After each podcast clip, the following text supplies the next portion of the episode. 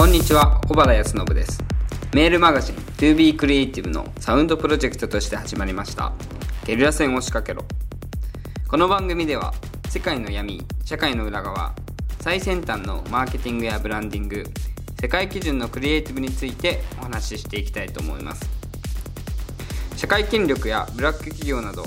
誰が決めたかわからないようなルールの上で生きるのではなく各々が独立して存在するいわゆるインディペンデントプロデューサーを増やしていくためには何をしていけばいいのかということをお伝えしていきます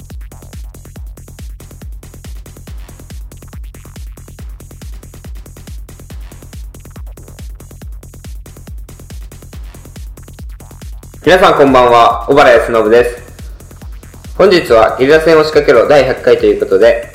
活字に触れろというテーマでお伝えしていきたいと思います。最近、あの、思うことなんですけれども、まあ、本当に日本人は言語を忘れてきてしまっているなっていうのに、えー、ということを思っていて、やっぱり動画とか音音楽とか漫画とか、まあ、テレビ、映画っていうのが流行ってきた中で、時代的にですね、どんどんどんどん文章を読む機会がななってきて、で、子供たちもやっぱり YouTube だったりとか、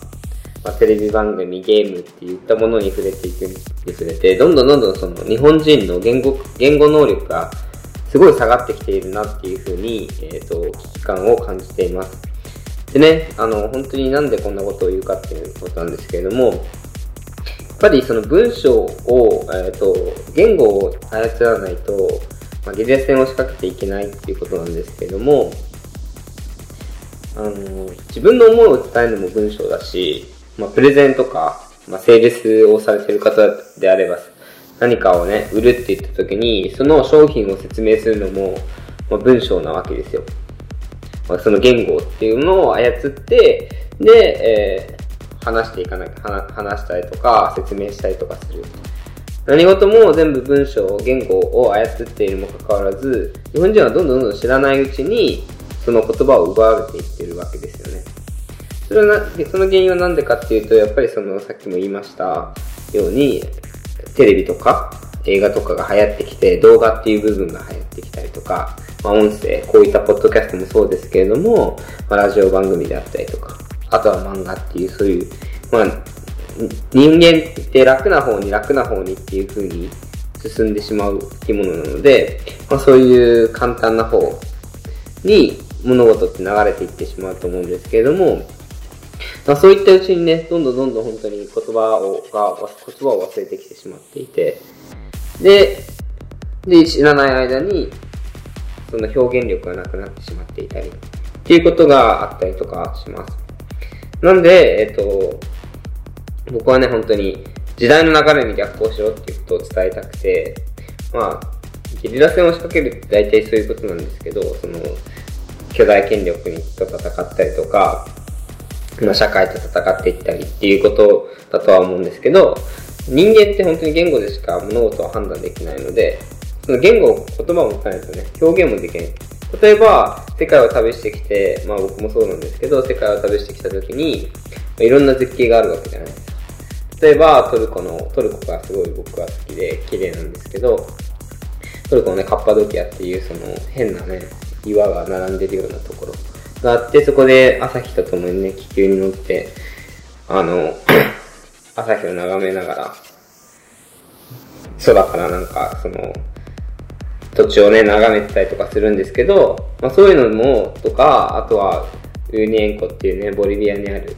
えー、鉱山の中にある、えっ、ー、と、塩のね、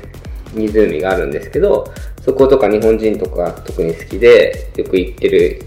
人気のね、スポットになってるんですけど、まあ、そことかも、全面鏡張りでね、あの、地平線が見えないほど、あの、でかい湖なので、でそういうところとかを見て、で、水が反射して、で、空が、あの、空が湖に反射して、で、地平線がなくなるみたいなところで、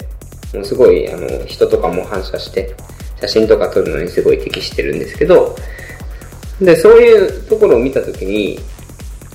なんか、まあ、ほとんどの世界遺産が、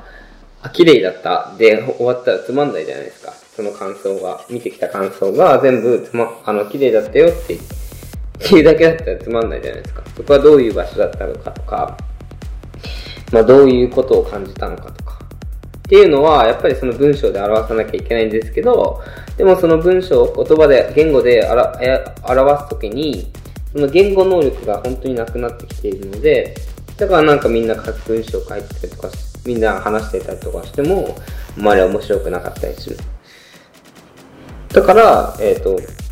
ね、誰もね、例えばセールスしてたしてる人とかも売れなかったりとかするし、ね、プレゼンしたりとか、上司に例えば、なんかいい、いい、いいアイディアを提案するときもなかなかうまく伝わらなかった、っていうのがあると思うんで、だからその言語を取り戻せっていうことで、どんどんどんどん活字に触れていった方がいいっていうのを、今すごく感じています。なのでね、このポッドキャストを聞いていただくのもそうなんですけど、これって結構音声なので、あまり意識的にね、言語に触れてるっていう感覚ではないと思うんですけど、もう、小説を読んだりとか、まあ、本を読むとか新聞を読むでもいいんですけど、とにかくね、活字に触れる、印刷されたものに触れるっていうのが、まあ、あの、言語を取り戻す上で一番いいと思うので、皆さんどんどんどんどんね、言語にね、触れてってほしいと思ってます。その活字をトレ、活字に触れるトレーニングとして、僕のブログだったりとか、文章っていうのを読んでもらえればいいんじゃないかなっていうふうに思うんですよね。ということで、今週は、えー、これ、ここら辺で終わりにさせていただいて、また来週お会いしましょう。